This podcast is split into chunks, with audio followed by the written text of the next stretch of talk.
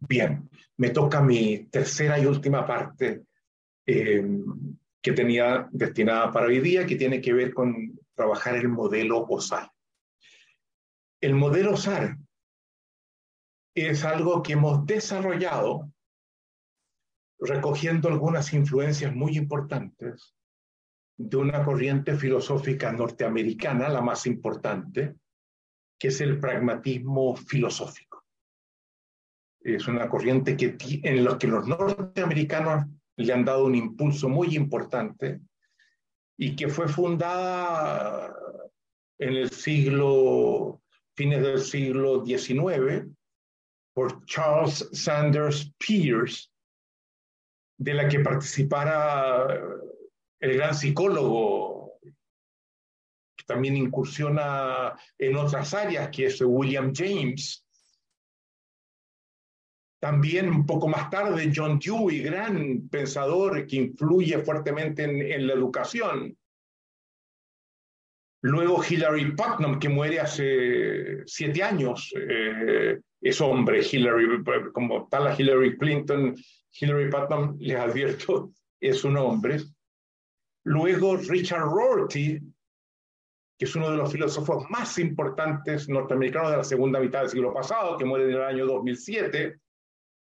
Y luego una persona que se dedica fuertemente a llevar estas enseñanzas a las organizaciones, pero que tiene una producción muy estimulante de muy fuerte formación filosófica, que es Russell Aikoff, que muere en el año 2009.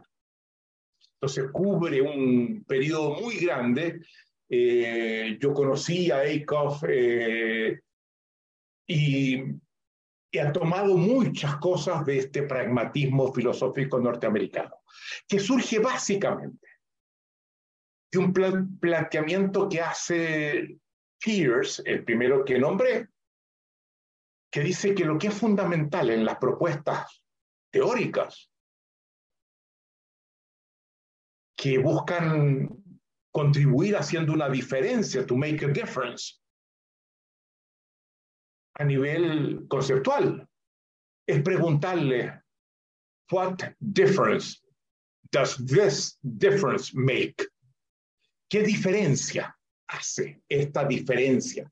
¿Qué diferencia práctica logra acometer esta diferencia teórica que me estás proponiendo? porque si no hace diferencia, poco o nada aporta. Y esto es algo central en el mundo académico norteamericano. de esta orientación, yo he desarrollado tomando propuestas un poco menos desarrolladas que la que ofrezco. Una, por ejemplo, que plantea Chris Argeris profesor de psicología industrial de Harvard, donde yo tomo una propuesta inicial de él, que es la que llamo el modelo SAR. Yo le decía que SAR tiene que ver con una invitación a atreverse, a, asumir riesgo, a lanzarse, a tirarse al vacío y a emprender, a, a innovar. Pero en rigor, no es así. OSAR son las siglas de los cuatro elementos fundamentales del modelo que les voy a enseñar el observador, el sistema, la acción y los resultados. O SAR. El modelo SAR lo vamos a ir desarrollando de a, poco y siendo fieles al pragmatismo norteamericano, colocamos como primer elemento central los resultados. y efectos prácticos aporta esto. Mirar desde los resultados la validación.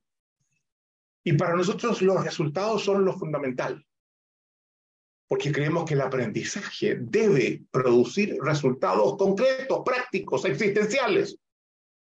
Esto es central en lo que hace el coach, no ideas, cambio en la vida, cambio en las relaciones. Entonces, yo les decía, tenemos cuatro pilares, cuatro ejes, los hemos visto ambos, y cuatro principios. Y aprovecho el modelo SAR para instalar el primer principio de los cuatro, el principio de los resultados. Esta propuesta reivindica la importancia de los resultados como criterio para evaluar la vida, la existencia, la forma de ser de cada uno.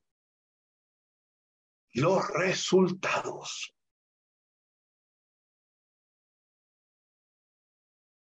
Como elemento central de evaluación de la existencia. Si los resultados que estoy obteniendo no me satisfacen, tengo que hacerme cargo. Ese es el primer principio de la propuesta. Y ustedes van a ver que el resto de los principios son precisamente las cuatro siglas del modelo OSAR. Pero comenzamos con los resultados. Los resultados como pauta ética de la existencia.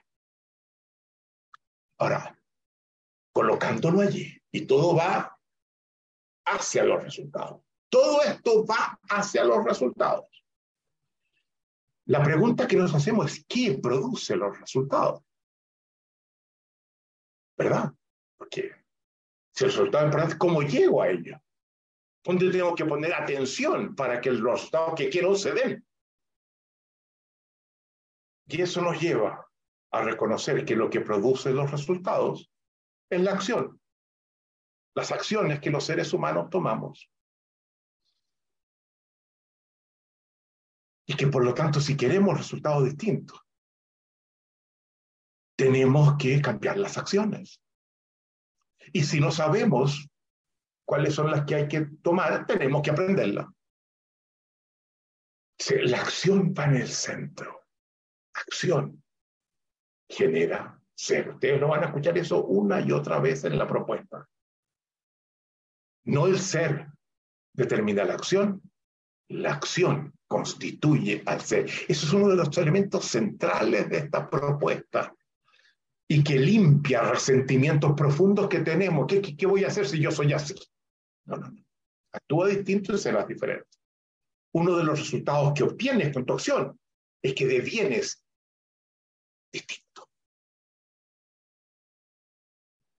Si estamos en la acción, preguntémonos cuáles son los factores que condicionan la acción para, si queremos tomar ciertas acciones que provocan ese resultado, incidir en los factores que inciden.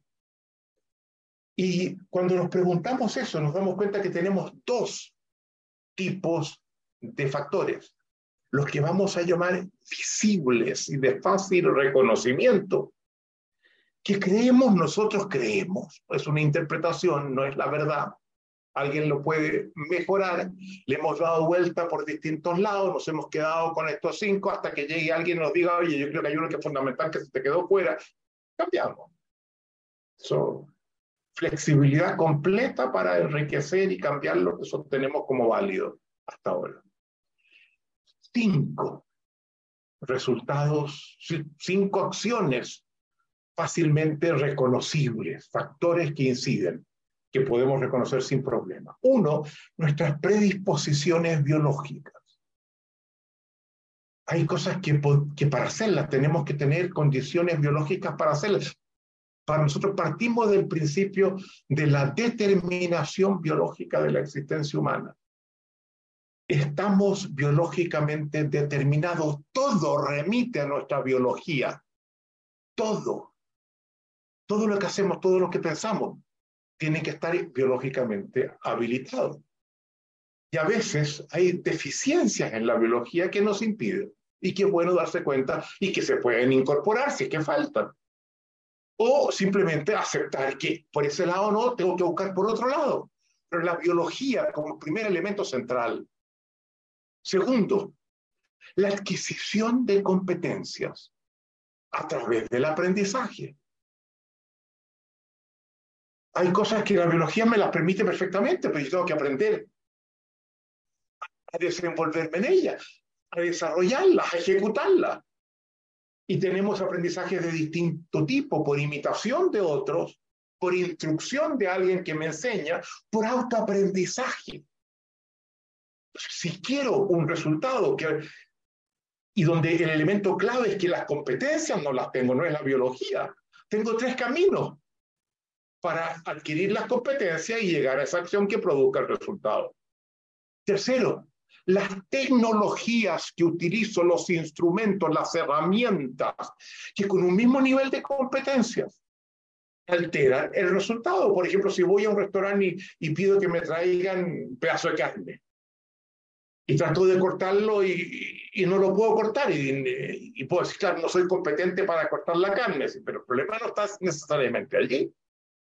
Puedo llamar también al mozo que me sirvió el pedazo de carne, siempre, este cuchillo parece que no corta bien. ¿Tendrá un cuchillo más afilado? Claro, me dice, perdón, disculpe, no le traje el cuchillo de la carne. Aquí está. Y toma el cuchillo y se corta como mantequilla.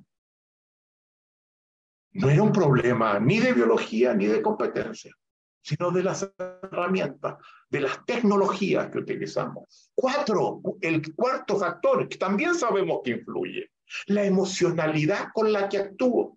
En los deportes lo vemos. Cómo la emocionalidad incide en los resultados de un equipo o de un atleta.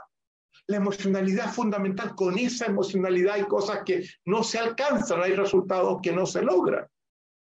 Y quinto, lo que llamamos nuestras habitualidades las cosas que aprendemos a partir de, de, la cultura, de los mecanismos de crianza, donde veo que las cosas se hacen de una cierta forma, eh, y cuando tengo que hacer algo intento con esa forma y a lo mejor hay que cambiar esas habitualidades, que no están produciendo los resultados. Cinco. Pero además de esos cinco que son los condicionantes visibles de la acción humana, tenemos dos condicionantes que llamamos los condicionantes ocultos de la acción humana, que son el observador y el sistema, que no siempre los vemos. Es más, muchas veces, demasiado, pasan desapercibidos. Y quiero hablar del observador. Toda acción se toma a partir del sentido que le confiero a lo que está pasando. ¿Cómo interpreto el desafío, el problema que tengo? Porque de acuerdo a cómo lo interpreto, de acuerdo a cómo lo formulo, se abren ciertas acciones y se clausuran otras. Y parte central de lo que nos está pasando ahora por el efecto del predominio de la ontología metafísica en nuestro sentido común es que la forma como hacemos sentido de lo que está pasando con la ontología metafísica no nos lleva a los resultados que estamos obligados a asegurar. Eso a nivel del conjunto. Pero esto mismo aplica en el plano individual para poder obtener resultados que no logramos, ustedes tienen que cambiar también el observador muchas veces. No es un problema de herramientas, de aprendizajes específicos, de predisposiciones biológicas, de hábitos, de lo que sea, de emocionalidad. No, es una forma, es, eh, lo que está en juego es la forma como hacemos sentido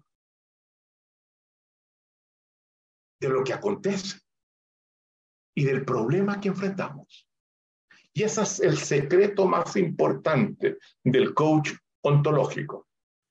El coach ontológico siempre tiene como opción, a veces no necesario, pero normalmente sí, buscar cómo cambiar el observador que esa persona es para que pueda resolver ese problema que tiene y llegar a ser el tipo de persona que quiere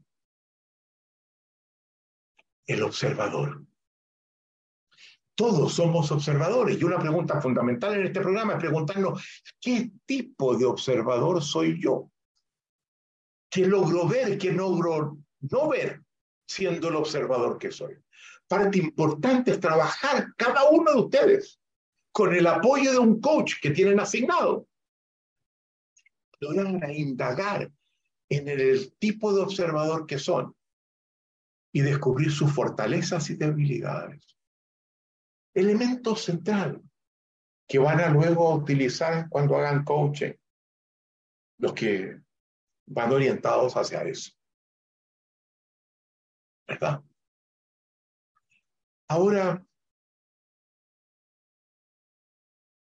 si reconocemos que no solo somos actores, sino que el actor que somos remite al observador que somos del que no siempre, al que no siempre le prestamos atención. Tenemos que reconocer que ese observador que somos, no solamente siendo como es, determina el tipo de acciones que puedo y no puedo emprender. Es un observador que luego que toma las acciones que toma, sean estas cuales sean, mira los resultados que produjo y los evalúa.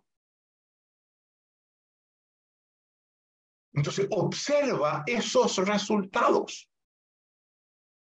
Hace una evaluación de los resultados. Y cuando los evalúa, dice, ¿me gustan o no me gustan? Y si dice, me gusta, no tenemos nada que hacer. Si a ti te gusta, es tu vida, eres autónomo. Adelante. ¿Me gustan o no me gustan?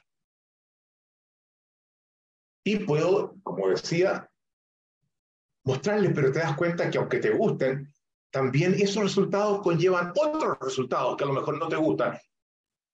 Y la persona puede decir, vaya, eso no, me había dado cuenta, claro. Este otro problema surge porque me gusta este y sigo haciendo esto. Hay la posibilidad de conectarlo. ¿Verdad? Esa es la opción de el me gusta. Sigamos el camino no me gusta. Y ahí tenemos distintos caminos que se abren. Uno, lo que hace el metafísico. No me gusta, pero ¿qué voy a hacer? Así soy yo. Sin darse cuenta que si cambia la acción, cosa que todos podemos hacer, el resultado cambia. El metafísico no suele ver siempre eso. A veces sí, pero a veces no. Y se resigna. En el segundo encuentro del programa vamos a trabajar el tema de la resignación, porque es fundamental. Esa es una opción. Y este programa es un programa orientado a disolver las resignaciones que, que arrastramos. Otra opción que tiene es no me gusta el resultado, pero, pero ¿por qué se produjo? Interesante, porque el por qué nos puede llevar a causas que una vez que las identifico puedo intervenir en ellas. No directamente en el resultado, pero sin las causas, ¿verdad? Pero muchas veces cuando digo por qué, en vez de identificar las causas, cambiar las causas y alterar el resultado, que es lo que busco, en vez de dar una explicación de, la acción y el resultado, me voy por el lado de las justificaciones. Echarle la culpa a tal o cual persona. Que son explicaciones que no tienen poder transformativo, la justificación. Y queremos en este programa producirles a ustedes alergia frente a las justificaciones cuando ustedes las dan o cuando las dan otros, por el carácter limitante que ellas tienen en la existencia de cada uno, y mostrar que hay que esquivarla, que no hay que darle legitimidad a las justificaciones. Y el tercer camino, del no me gusta, es decir, yo solo voy a cambiar. Voy a modificar las acciones. Y cuando digo esto lo voy a corregir, esto lo voy a cambiar, esta acción la voy a cambiar por otra. Se abre una puerta inmensa que tiene arriba un letrero que dice aprendizaje y donde lo que corresponde es preguntarse qué aprendizaje hace falta. Y vimos que había aprendizaje por imitación, aprendizaje por instrucción y autoaprendizaje. Vimos tres modalidades de aprendizaje. Y puede que, que, que, que, que de repente haya que añadir otra. Cuando no logro identificar por dónde. ¿Y cuál es esa otra? El coaching. Que me ayude a llegar a ese aprendizaje.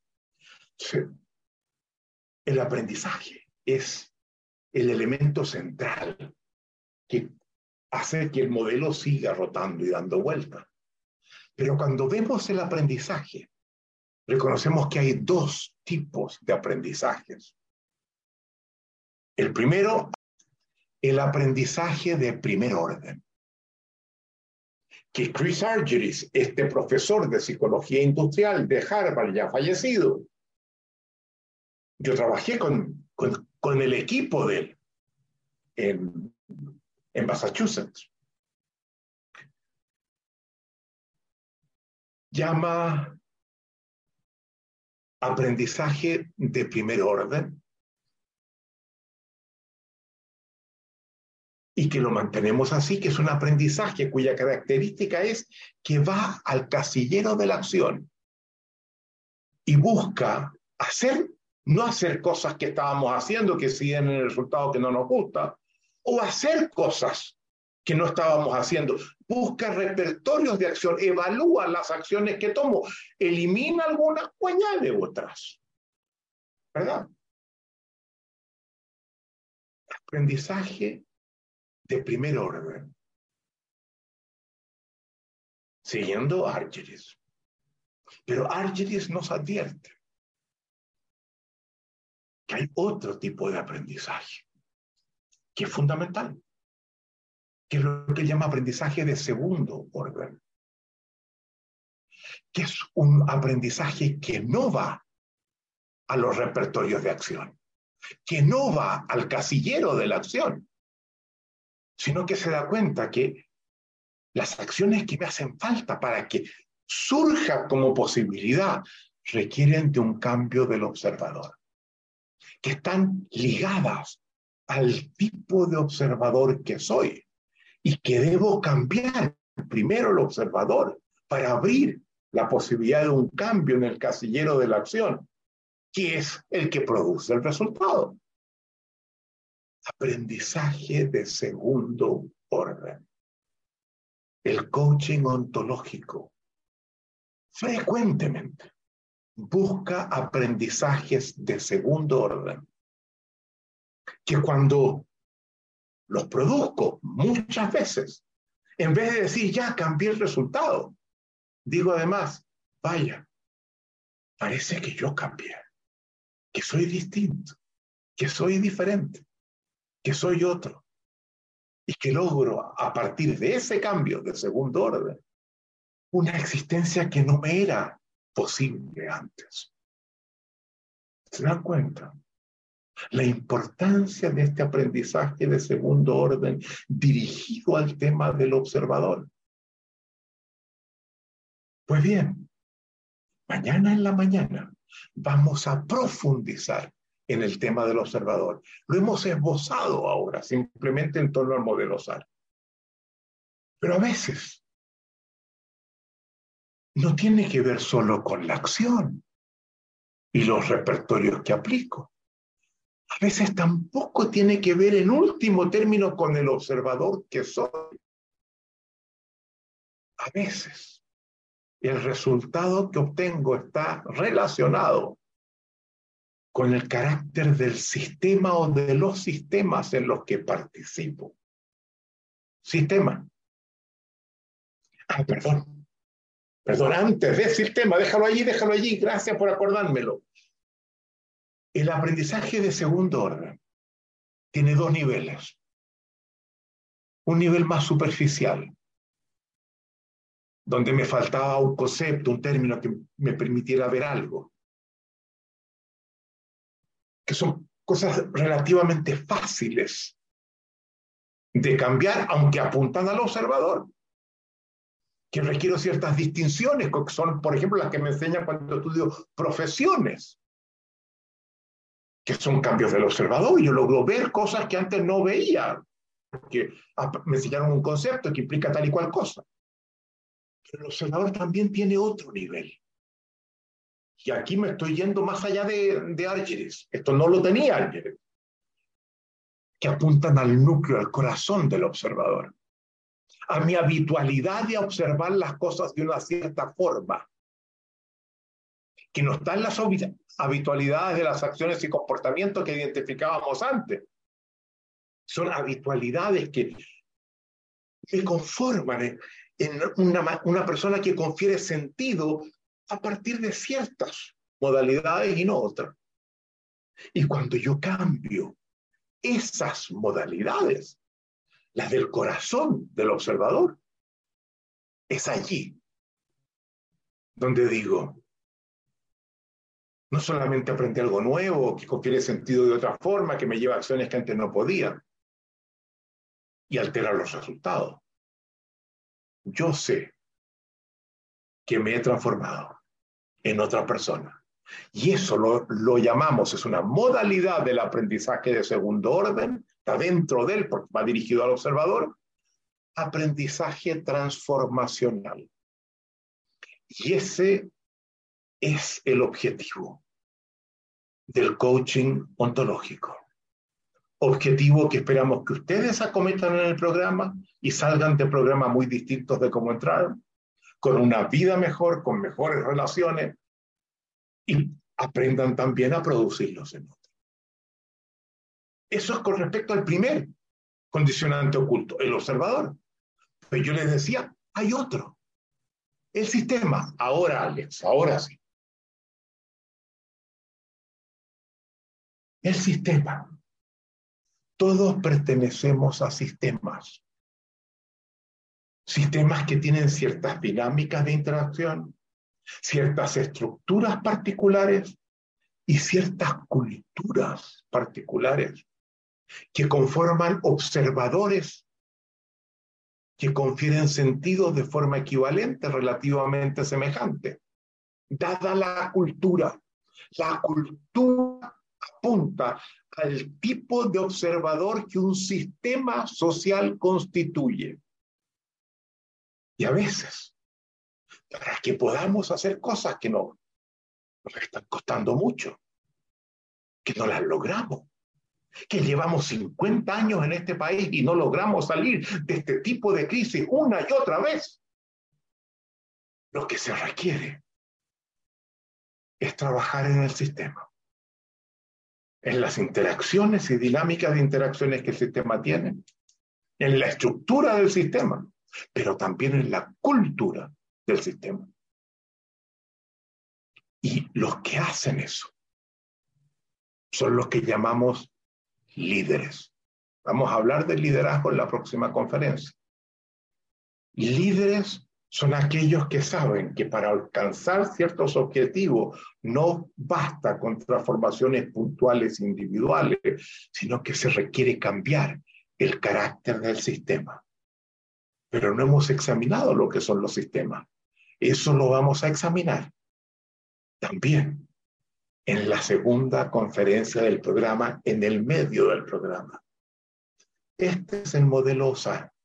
Y ya ven ustedes, los cuatro principios surgen de él. Los resultados, el sistema, la acción, el observador. Lo dije, lo dije en cualquier orden. Resultados, acción, observador y sistema. Y con esas cuatro siglas le hemos puesto el nombre que le hemos puesto nombre que lo hemos bautizado nosotros en esta escuela, no, es algo que tomamos, esto lo estoy mostrando de ninguna parte, es, es una elaboración estrictamente nuestra, tomando los aportes de Argyris, tomando influencias del pragmatismo filosófico norteamericano, yo tengo la nacionalidad norteamericana, em, que ha permitido armar sistema que es de una importancia y un poder, poder que se expresan resultados distintos y mejores. Con esto yo los dejo por el día de hoy. Y mañana tengo dos presentaciones muy importantes en la mañana y nos vamos a estar viendo entonces. Me despido de ustedes, muchas gracias, que estén bien, hasta mañana.